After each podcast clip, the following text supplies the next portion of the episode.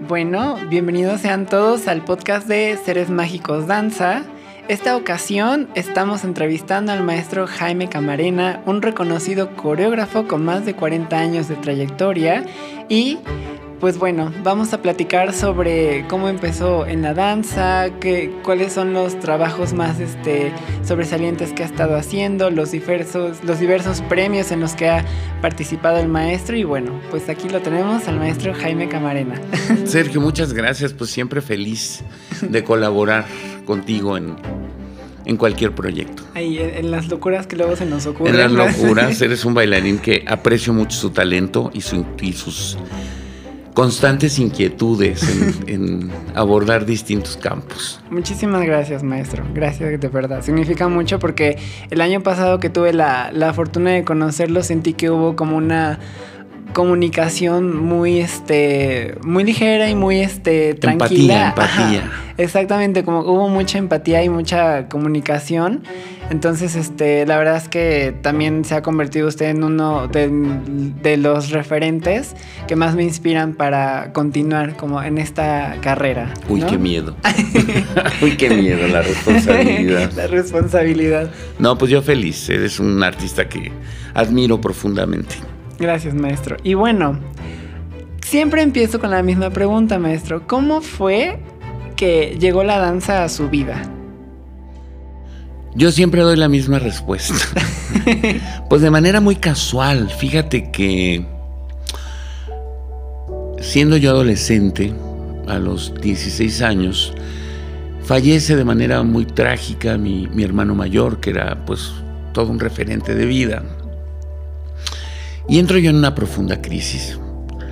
Y era yo muy cercano a la familia Serment, que se acaban convirtiendo en una familia putativa, ¿no?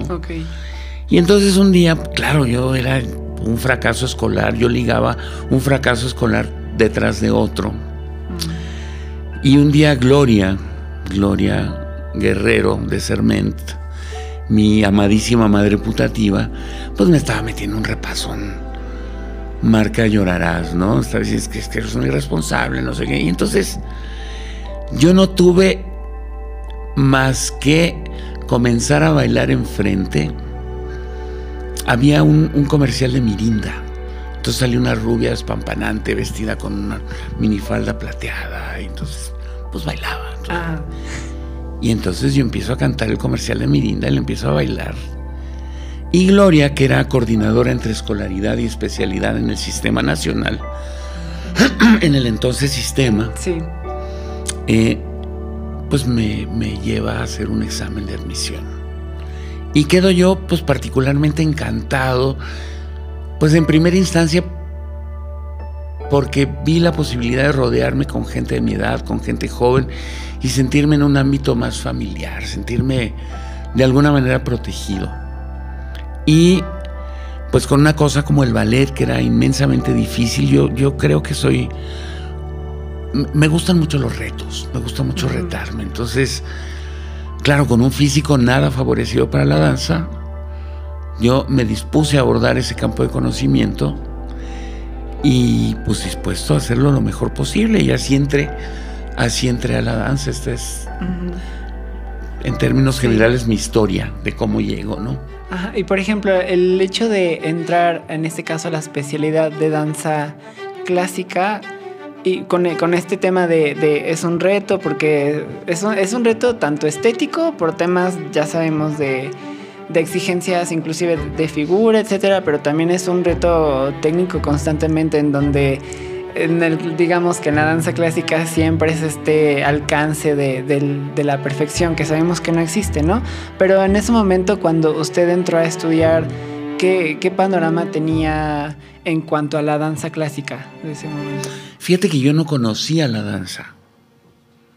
Yo no, yo, no, no, había tenido contacto, más allá del contacto que pueda tener cualquier gente.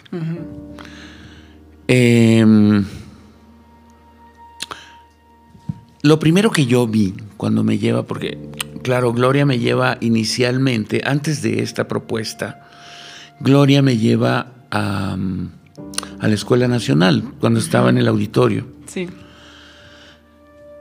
paso con la psicóloga y después de una entrevista con la psicóloga, por la noche me llevan a ver una función de la Compañía Nacional de Danza de Copelia con Joe Wyatt. Oh. Y yo veo la variación de la boda ah. y quedó encantado. ¿no? Los cabrioles, los granjetes, los grandes saltos me entusiasmaban mucho. Digamos que una de las cosas que yo tenía a mi favor era un salto muy bueno. Y entonces decido entrar. Y, por ahí la negociación con Gloria fue, yo hago todo lo posible para que entres a la escuela, pero tú me tienes que entregar la preparatoria y entrar a la universidad. Entonces, bueno, pues entro en un sistema escolarizado. Mi maestro casi toda la carrera, prácticamente toda la carrera fue Tulio de la Rosa. Wow.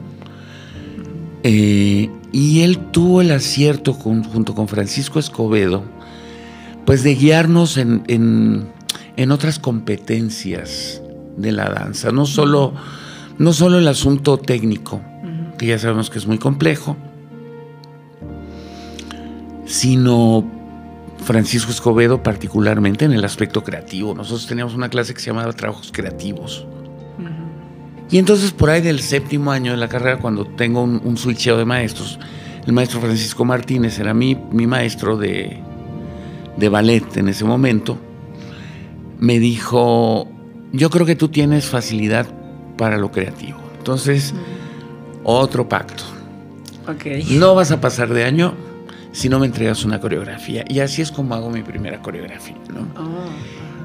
Y entonces, pues Francisco me convence de que, de que mis competencias, mis habilidades estaban enfocadas hacia lo creativo. Entonces yo a partir de ese momento me meto en la cabeza con que voy a ser creativo. Y a partir de ese momento, pues me empiezo a creer un cuento que era que yo tenía que experimentar tantos más lenguajes como yo pudiera para poder tener un lenguaje creativo. Exacto. Cosa que es relativamente verdad, relativamente mentira. Porque finalmente creo que lo que haces cuando encuentras tu camino, el, tu camino personal, es que tienes una manera personal de No solo la creación del lenguaje, sino como todo el panorama semántico, ¿no? Como la estética de la obra, el discurso, ¿no? Eso es, eso es lo que te hace, pues, sobresalir en todo caso, ser distinto. Ajá, como, como darle esos toques personales, ¿no? Aunque sean, por ejemplo, aunque, aunque usted ha hecho coreografías o piezas muy distintas entre sí, como sea, uno puede identificar cuando, ah, esto es un Jaime Camarena, porque tiene su esencia o su toque personal. Sí, o sea, pero, pero como sé, son rasgos de su personalidad que están ahí adentro. Pues de mis saberes, ¿no? De la personalidad, de los saberes, de los temas que me inquietan en la vida, ¿no? Y por ejemplo, maestro, cuando usted tenía este, este objetivo de, abordar tanto, tanto, tantas formas de movimiento como pudiera, además de, de, claro, o sea, el entrenamiento que tuvo con estos maestros que son muy importantes en, la danza clásica de México, ¿qué otros abordajes tuvo de movimiento? O sea, tuvo, ¿tomó clases de otra cosa o cómo fue? Yo colaboré en esa época con Marco Antonio Silva en algún momento tomé clases en el, en el Ballet Teatro del Espacio, clases de Graham. Y entonces llega un momento en que eh, hice una audición con Anne-Marie D'Angelo cuando fundó el Ballet de Monterrey. Ah, Me voy al Ballet de Monterrey, no nos entendemos, Anne-Marie y yo. Termino saliendo de la compañía y me voy a Barcelona. Ok. Me voy a Barcelona integrado a la compañía de, la maestra Cecilia Appleton a un concurso y ahí decido quedarme. La anécdota es muy chistosa porque en las Ramblas, en la Rambla de Canaletas hay una fuente y dicen que quien bebe agua de la Rambla de Canaletas se queda a vivir de Barcelona, en Barcelona. Entonces yo escucho la anécdota y voy y me meto me voy dos litros de agua. me voy directo. Sí, como que tenía yo la necesidad. Y a partir de ahí, bueno, pues entro como oyente al Instituto del Teatro, tomo clases de la metodología de, José Limón con, wow. con Joe Wyatt y con Joe Alegado y, y Rick Merrill. Eh, me integro en algún momento a tomar clases con la Anónimo Imperial. Empieza mi, experiencia con, pues, con el release y con este tipo de tendencias. Justo cuando yo llego a, Barcelona, pues era un momento muy dorado de la danza catalana. Entonces, pues ahí empiezo a tener experiencias con las técnicas somáticas. Eh, hice musical Hice mucho musical. Hice. Pues hice muchas cosas. O sea, para mantenerme hice Full Monty, hice un montón de cosas. Y entonces, pues Barcelona yo es un lugar que aprecio mucho porque me da un estrato como de adultez creativa. O como de dirección creativa. ¿No? Y entonces, después de ocho años de estar ahí, pues me entró el síndrome del jamaicón Villegas, ¿no? O sea, de repente, pues empiezo yo como a llorar. Fíjate que no me entró por la comida, no me entró por la cocina, nunca, nunca he extrañado particularmente la comida mexicana porque me gusta mucho la comida. Ajá. Y entonces encuentro pues las bondades de cada cocina. Pero sí me entró, fíjate, muy curioso por, por el olfato. Ah, ok. De repente empecé yo a oler me asomaba yo a mi balcón y en vez de oler a mar, era, como vivencial, me entraba un olor como a tierra mojada por la nariz, mm. como a lo que huele esta ciudad cuando llueve. Ok. Y entonces a partir de ahí me empieza una cosa de añoranza ah. durísima. Yo, yo no pisé México durante siete años. Ajá. En una época en la que no estábamos marcados por por la globalización y por el uso del Internet. O sea, las cartas que yo recibía o que yo enviaba eran manuscritas. Y de alguna manera lo que te quiero contar es que me aíslo, me termino aislando, ¿no? Y me identifico mucho con la cultura catalana. Sí. Entonces, pues de ahí me entra una cosa ahí de añoranza y decido venir. Mi primer viaje después de siete años, fueron unos diez días en la época de muertos, noviembre por ahí. Y entonces regreso y veo todo este color y veo toda esta tradición y digo, no, Dios mío, es que yo tengo que volver. Y un año me tardo en completar todo este asunto. Pues una separación que termina siendo dolorosa, no, no, no, no llegábamos a acordar como este asunto de venirnos los dos juntos, pero para mí ya era una, una cuestión vital volver a México. Y en este primer viaje, no, en un segundo viaje, un año después, viene Max conmigo, Silvia viene conmigo, y mi amigo Cuauhtémoc Nájera, un amigo de muchos años, que ya era director de la compañía, me invita a reponer una pieza de Marco Antonio Silva que yo bailé, que se llamaba um, En espera de Ulises, pieza ganadora del premio. Ah, del premio, Guillermo Ah, ok. Entonces, Simbaguam. Y por alguna razón, porque nosotros teníamos una agrupación que se llamaba Danza Vértice. Con René Mendoza, Eloy Barragán, de ahí, de ahí es que nos ah. conocemos, como bailarines de la compañía. Ariel López Padilla, el actor, Alejandro Vargas. Hacemos una, una, agrupación a raíz de una invitación que recibo de la maestra Rosario Manzanos para hacer unas funciones dentro de una temporada que se llamaba Solo para Hombres. Donde un poco las condicionantes es que fueran en su mayoría, o en la totalidad varones. Entonces hicimos una pieza que se llamaba Polvo de Ángel. Eh, y ahí comienza pues realmente una andadura mucho más seria con respecto a, al camino que decido emprender como, como creador. Eso ha de haber sido en el año... Ay Dios. 87. Ok. 6. O sea, éramos como un grupo bastante inquieto. Ajá. Sí, todos fuimos muy al jóvenes. concurso de Jackson, fuimos al concurso de Nueva York. Wow. ¿No? O sea, Sí, concursos muy importantes también, exacto. Ajá. nos movíamos bastante. Llegó un momento en que el maestro Guillermo Arriaga y la maestra Patricia Olestia, en dos periodos de dirección distintos, me nombraron encargado de un taller creativo, un taller de coreografía de la Compañía Nacional de Ah, Danza. ajá. Y nos conseguían pues cierta programación, ciertas giras en las vacaciones. Entonces, entre que nos fusilábamos alguna pieza del maestro Bellard, poníamos el pas de bandage de Giselle, Ajá. alguna coreografía de creación propia, ¿no? Claro. Sí, Pues o sea, ahí- iban, iban poniendo lo, lo que más les llamaba la atención en ese momento. Claro.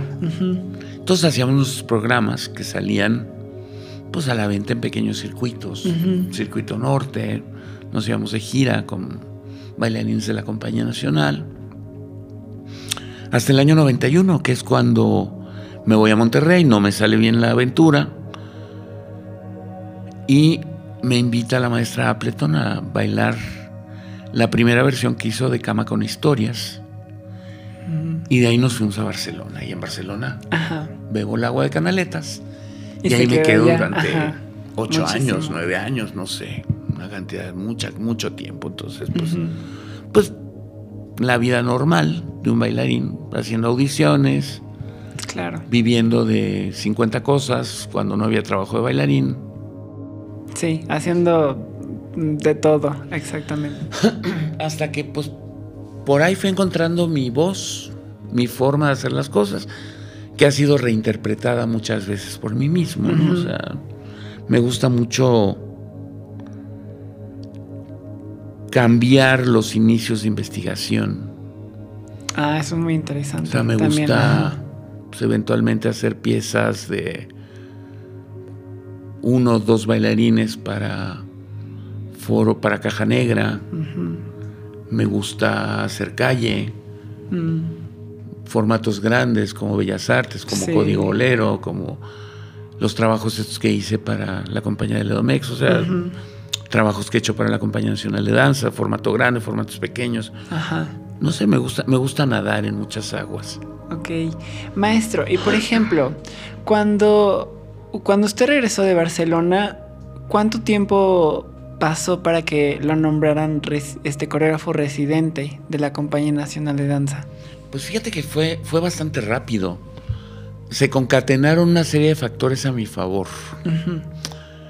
Eh, lo primero que yo llegué a montar, porque en ese momento la maestra Clara Carranco era coordinadora de ese taller que habíamos Ah, empezado unos años antes, que cuando Cuauhtémoc es nombrado director de la compañía lo retoma como un proyecto permanente, Ah, súper bien. el taller de la, de la compañía. Y yo le pido a la maestra Clara que me dé chance de montar un solo, que se llamaba Voz Sumergida. Ah, ok. Y ese solo inmediatamente pasa a formar parte del repertorio. Gustó mucho. Sí, Funcionó. Sí, ese es un gran solo. Ah, claro. Y como a los dos meses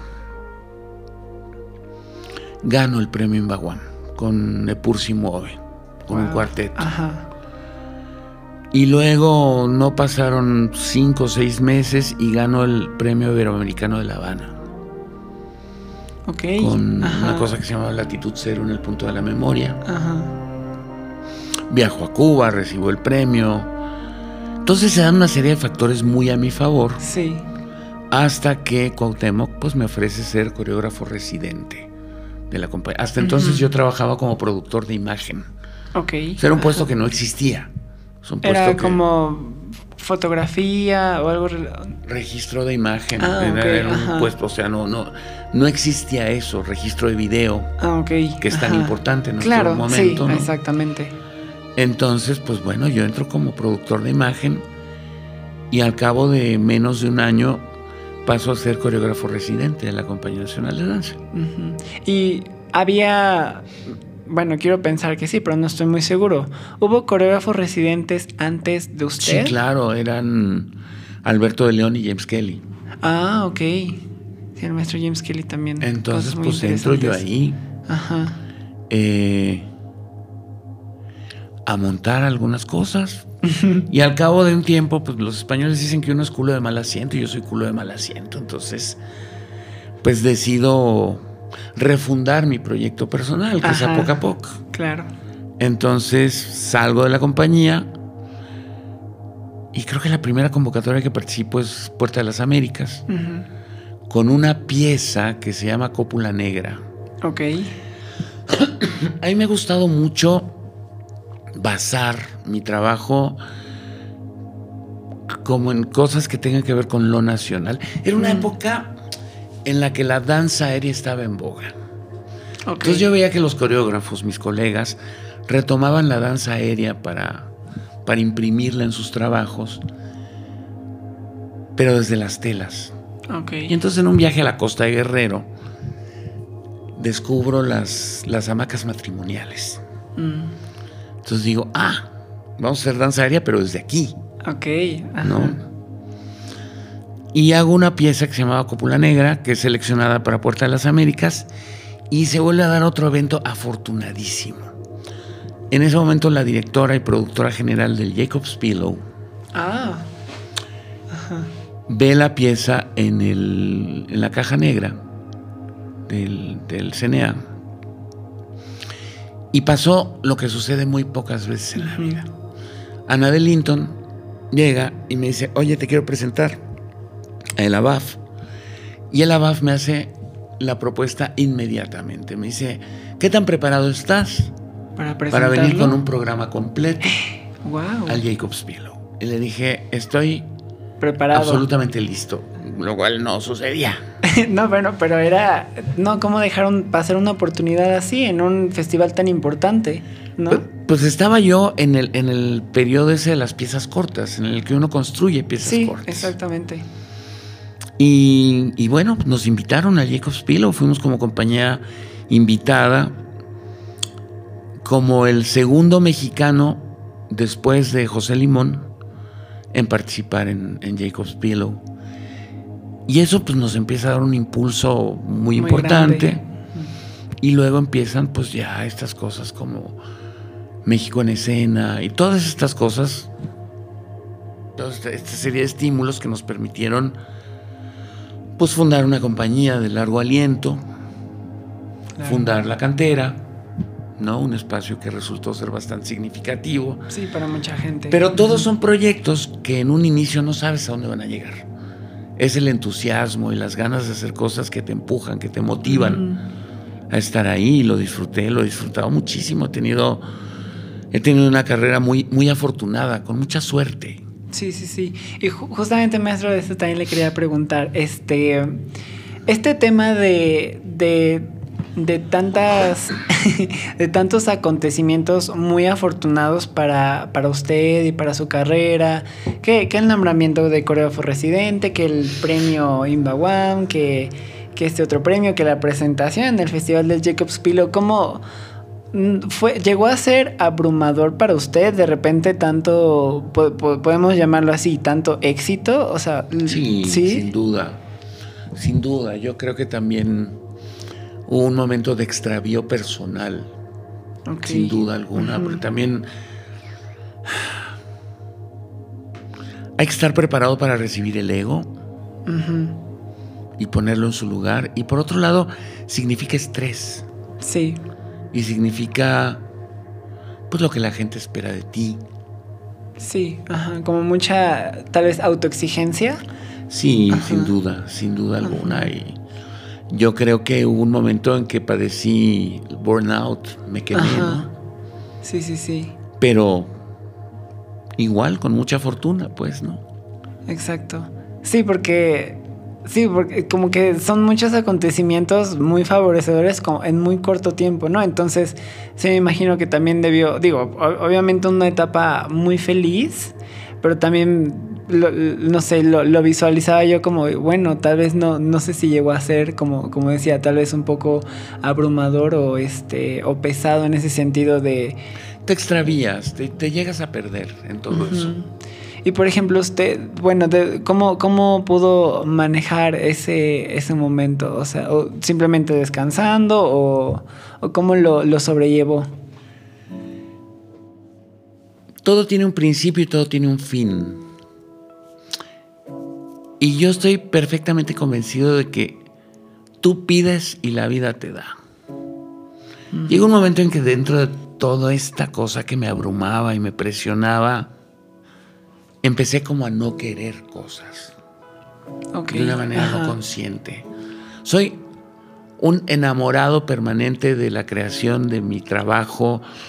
Tú me has conocido trabajando, de una manera muy particular de trabajar. Em, y llegó un momento en que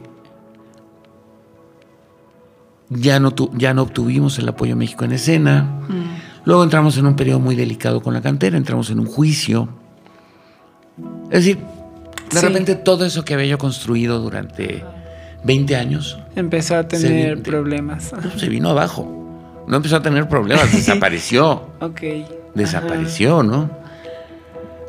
Y en un principio fue, fue un evento muy, muy dramático. Muy, o sea, enfrentar el duelo siempre es, siempre es todo un tema, ¿no? Entonces, hubo un amigo que, platicando, porque yo entrego las llaves de la cantera, finalmente yo pierdo ese juicio. Y entrego las llaves de la cantera tres días antes de que comience oficial, oficialmente el confinamiento voluntario, el COVID. Y me quedo así, volando, ¿no? Con una depresión que de repente se extiende durante algunos meses, sintiéndome completamente desvalido. Y un amigo tuvo a bien hacerme un comentario muy afortunado, porque me llama un día y me dice, oye, ¿cómo estás? ¿Cómo te encuentras? Le digo, le digo estoy un poco hecho polvo, ¿no?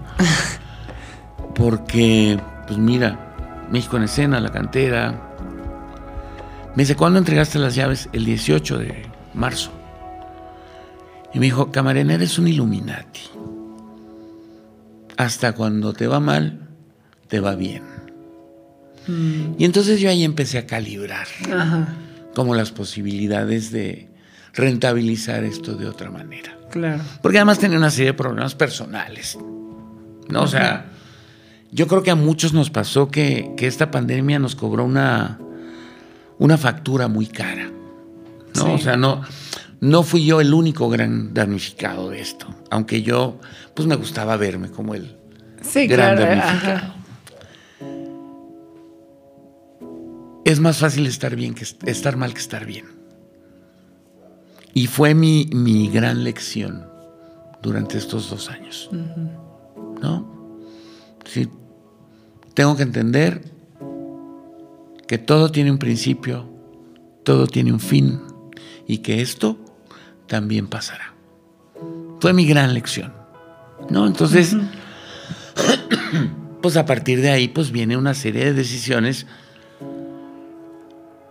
que tienen que ver con dejar adicciones, ¿no? O sea, porque cuando tú me preguntas, a mí me parece muy duro hablarlo abiertamente, pero pero cuando hablo con otros amigos creativos y, amigos exitosos, pues a veces uno le entra por el lado de la adicción. Mm. Estar mal es una adicción. Mm. Ya el hecho de estar mal es adictivo. Porque además se generan una serie de hormonas que... Sí, que no, sí, claro, no ayudan. y entonces viene otra decisión. Que es decir, la vida está. La vida está y sigue estando al alcance de tu mano. Tengo un hijo. Sí. Tú y yo lo hemos hablado muchas veces. La gente que nos escuche, pues no sabrá. Yo tengo un hijo de cuatro años y medio. Sí, muy pequeñito. Y me di cuenta que, que mi hijo me necesita. Sí. No, sé si me explico. Sí, claro. Ajá. Que uno no puede ser tan egoísta como para dejarse caer en esa avalancha de sucesos. Y entonces durante este tiempo he redescubierto mi gusto por hacer. Mm. ¿No? Sí. Y entonces me he planteado, o me, he tenido la gran oportunidad de replantearme mi carrera, de cómo la quiero vivir de aquí a que desaparezca yo de este plano.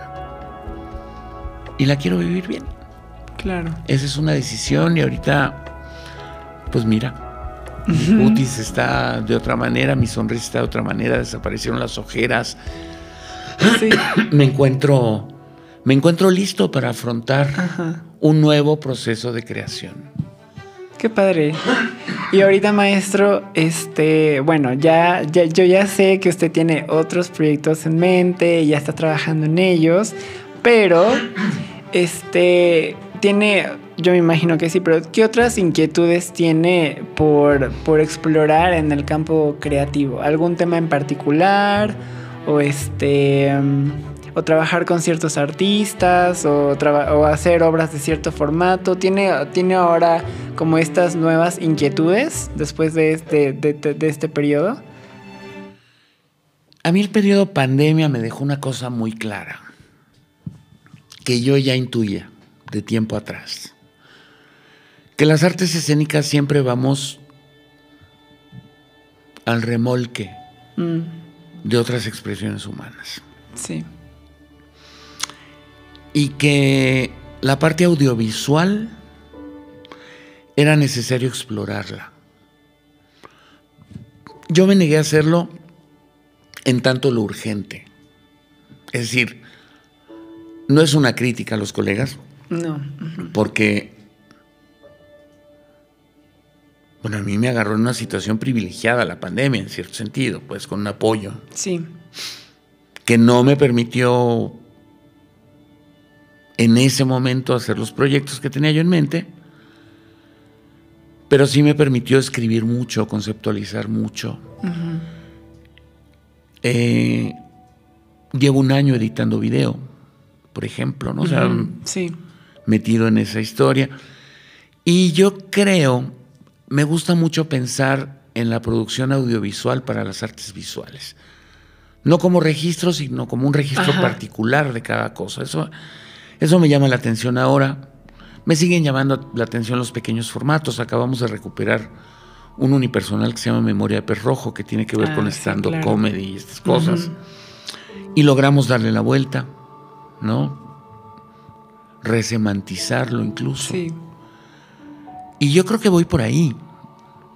Eh, por supuesto que volver a volver a Palacio de Bellas Artes, pues se convierte en una apetencia Ajá. Sí, claro. que no en una obligación. Eso es distinto ya, ¿no? Sí. No es Ajá. tengo que llegar. es- No, me es- es- encantaría volver con una propuesta. Sí, ¿no? es más ya como un deseo, es, es más como un deseo o... íntimo. Ajá, sí, ya, ya no es como esta... Ya no es como esta obligación de, de a lo mejor de cargar con estas expectativas de, ay, es que yo soy X persona, tengo que presentar algo, ¿no? Es, es más bien ya este deseo íntimo de, de quiero, quiero presentar algo, este, eh, hecho con, pues, pues con, con amor, ¿no? Hecho, he- hecho algo personal e íntimo ahí. Ajá. Fíjate que dicen los, los militares bueno, en- sobre el hecho de conquistar una cima. Cuando tú conquistas una cima, antes de llegar a la cima, ya estás pensando en cómo conquistar la otra. Mm. Y eso no quiere decir necesariamente que tenga que ser una cima más alta. Es otra cima. completamente diferente. O sea, hay que volver a elaborar una logística de conquista. ¿No? Sí. Y a lo mejor es una cima muchísimo más pequeña. Pero que finalmente el placer se encuentra en el camino, no en el resultado. O sea, creo que creo que uno se tarda o yo me he tardado en darme cuenta de eso. Y ahora mi expectativa es mucho más simple. Quiero pasarlo bien. Quiero trabajar con gente que quiera trabajar conmigo, que podamos colaborar, que podamos pimponear, que podamos enriquecer un proceso, un proyecto. Eso. Ajá. Y llegar, pues, a donde tenga que llegar cada proyecto. O sea, lo lanzas de principio, ¿no? O sea, te digo, bueno, me encantaría hacer código bolero en una producción audiovisual. Cine, me encantaría hacer cine con ah, código bolero. increíble. Ajá. Entonces estoy aprendiendo cómo hacerlo. Claro, tomándose su tiempo, aprendiendo del proceso y sobre todo disfrutándolo también. Exacto. Eso está, eso está, eso está genial. Y cuando sea el momento, va a llegar y va a llegar a ser muy satisfactorio. Y sabes qué, sobre todo, saberme absolutamente ignorante. Saberme absolutamente ignorante para llenar la esponjita otra vez. Claro. O sea, yo veo a mi hijo, mi hijo está en una edad increíble. El tipo es, está lleno de vida, está lleno de vida y, y él explora en todo momento. Y es algo, pues es mi maestro. Ah, O sea, estoy ajá. aprendiendo a tener paciencia. Mm, Y día fuimos a un lugar que a él le gusta mucho. Ajá. Y había una larga fila de espera. Me apunto en la lista. Y me empiezo a dar cuenta de que hay grupos de familias que están entrando, que llegaron después y que están entrando antes que nosotros. Entonces me acerco Ah.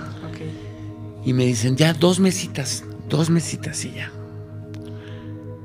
Y al cabo de media hora, vuelvo a preguntar y digo, dos mesitas, me vuelven a decir dos mesitas. Y mi hijo me dice, papá, ahora yo pregunto. Cuando veo que se acerca, le vuelven a decir dos mesitas. Tú has visto un poco de mi carácter. Yo en ese momento hago... ¡fu! Sí, claro. Se me enciende la ira y me acerco y le digo, man, tengo una hora escuchando dos mesitas. ¿Cuántas mesitas es lo real para saber si me quedo O busco o otro me lugar. voy? Le digo, en realidad yo me estoy esperando porque mi hijo quiere entrar a este lugar. Bueno, Sí, ajá. la anécdota es que yo de repente monto en ira. Se hace una discusión con este hombre. Mi hijo me toma del brazo, me lleva a sentarme, me pasa el brazo por debajo y me empieza a sobar la mano. Ah, Me dice, papá, porque es algo que yo le digo siempre, la paciencia es la madre de la ciencia. Y entonces me dice, papá, recuerda, la paciencia es la madre de la ciencia. Por favor, respira. ay, Por favor, tranquilízate, porque yo quiero venir a este lugar. Sí. Y yo hago, la Respirando. paciencia es la madre de la ciencia, ¿sabes? Sí, sí, sí. Y me doy cuenta de eso y me doy cuenta de cómo él investiga cada cosa. Ajá. O sea, mi hijo puede disfrutar desde el iPad y encontrar algo que le fascina, hasta un palo que encuentra en el parque. Y lo investiga y lo ve. Y, Ajá. y entonces para mí es pues un modelo. Sí. Y ahora digo, a ver, ¿cómo le haces para investigar? ¿Y cómo le haces para saber que no sabes nada? ¿Sabes? Ajá. Entonces, bueno, pues ahora parto de ahí. Me gusta, me entusiasma, disfruto mucho los momentos con mi hijo.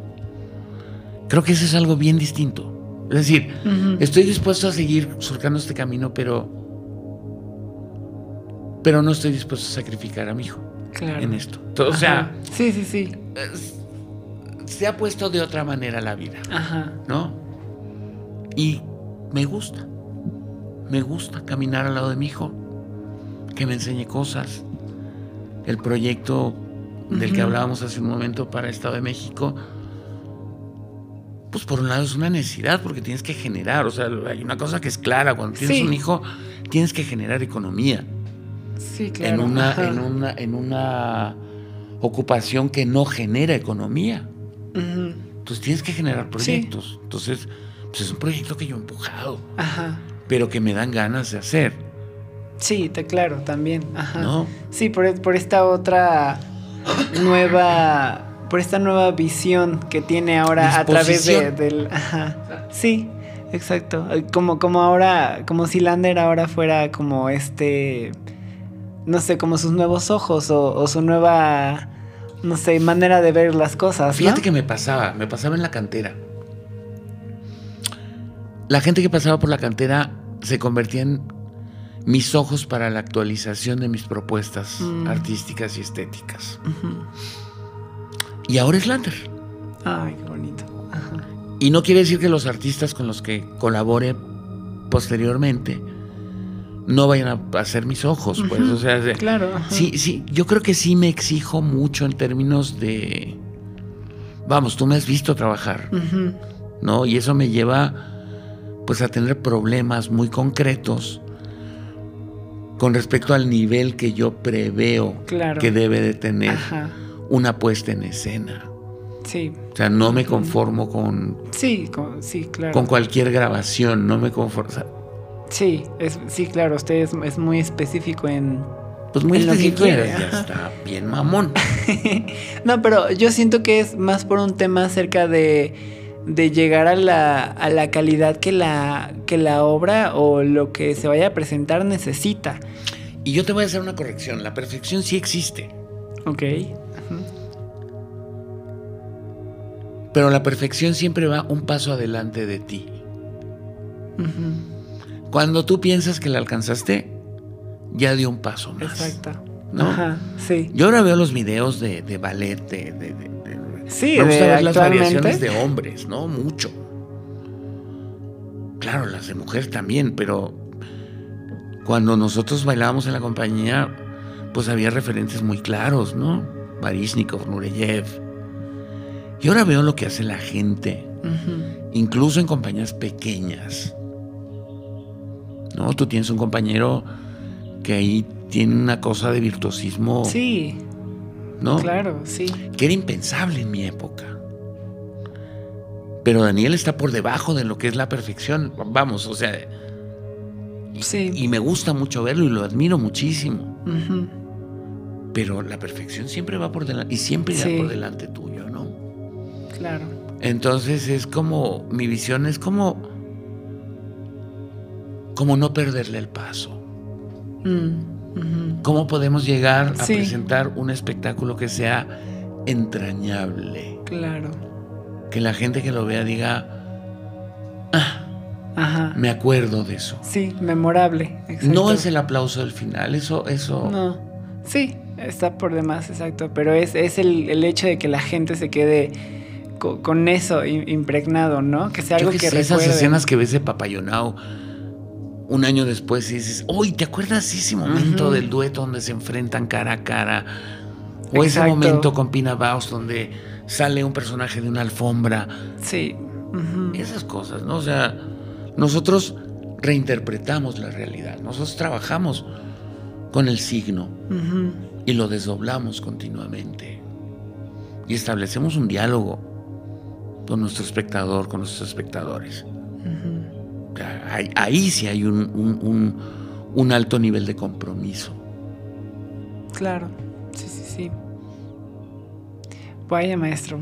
Pues sin duda que esta plática para mí significa, digo, además de que, de que también, o sea, es, usted es una artista y una persona a la cual admiro mucho y también es un amigo que, que, que ah, o sea, o sea, lo, puedo, puedo decir que, que se ha convertido en una persona que he querido mucho también. Y que hace y que también hablando digamos que en el aspecto profesional también es un artista que que, que, repito es, está dentro de mis de mis inspiraciones no de, eh, hoy en día. Entonces este la verdad es que esta plática para mí fue muy fue muy, fue muy inspiradora y también aprendí mucho y también me ayuda a replantearme varias cosas ya que en el camino en el que estoy es este precisamente estoy pensando en, crear mucha obra este año, ¿no? Eh, como que ahorita me siento en esa etapa. Y entonces poder escuchar, poder escucharlo a usted, poder escuchar sus experiencias, poder escuchar cómo, cómo, cómo las vivió, cómo, qué, qué, qué, qué obstáculos hubo, para mí también es muy... Pues sí, es, es, muy esperanzador como decir, ah, ok, sí, o sea, va a ser difícil, pero con trabajo y, y tenacidad se pueden lograr las cosas. Yo pensaría en varias cosas ahora que te escucho y, y- y un poco cómo has conducido la conversación. yo te diría varias conclusiones personales que, que te comparto, les comparto. Cuando tú al principio de la, de la entrevista hablabas de 40 años de trayectoria, que es un poquito más. Ok. Em,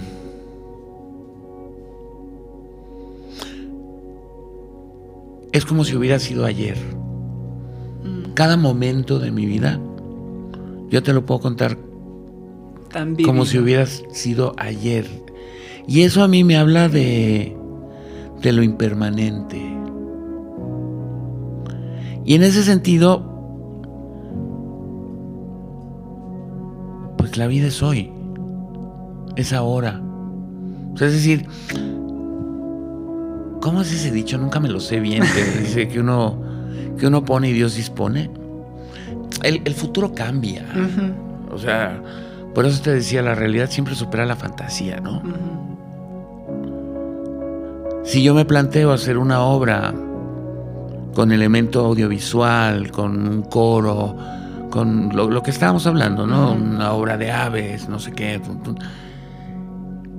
Híjole, a lo mejor la realidad me lleva a que sea un monólogo con guiñol. ¿Sabes? Porque Sí. ese es el proceso creativo. Y el proceso creativo se narra en presente, no en futuro. Sí. La vida se narra en presente, no en futuro. Y creo que, creo que a la edad que tengo, en el momento en el que estoy, pues es lo que te podría compartir con mucho amor, ¿no? Es, en presente. Porque cuando voltees y te des cuenta, ya habrán pasado 43 años, ¿no? Sí. Y, y que de los cuales estoy agradecidísimo. No, no tiene desperdicio mi vida. Y que la lucha es con uno. Sí. Ahí está el. Sí, o sea, uno solito se pone el pie. ¿eh? Uno solito. Sí. Entonces, pues creo que es hoy. Hoy, hoy, hoy. Y así se construye. El pasado ya fue y el futuro no existe. Entonces, pues, goza pelota, a gozarla. Muchas gracias, maestro. Y bueno, no me queda más que agradecerle, maestro, por su valioso tiempo. Muchísimas gracias por compartirnos en este podcast su vasta experiencia.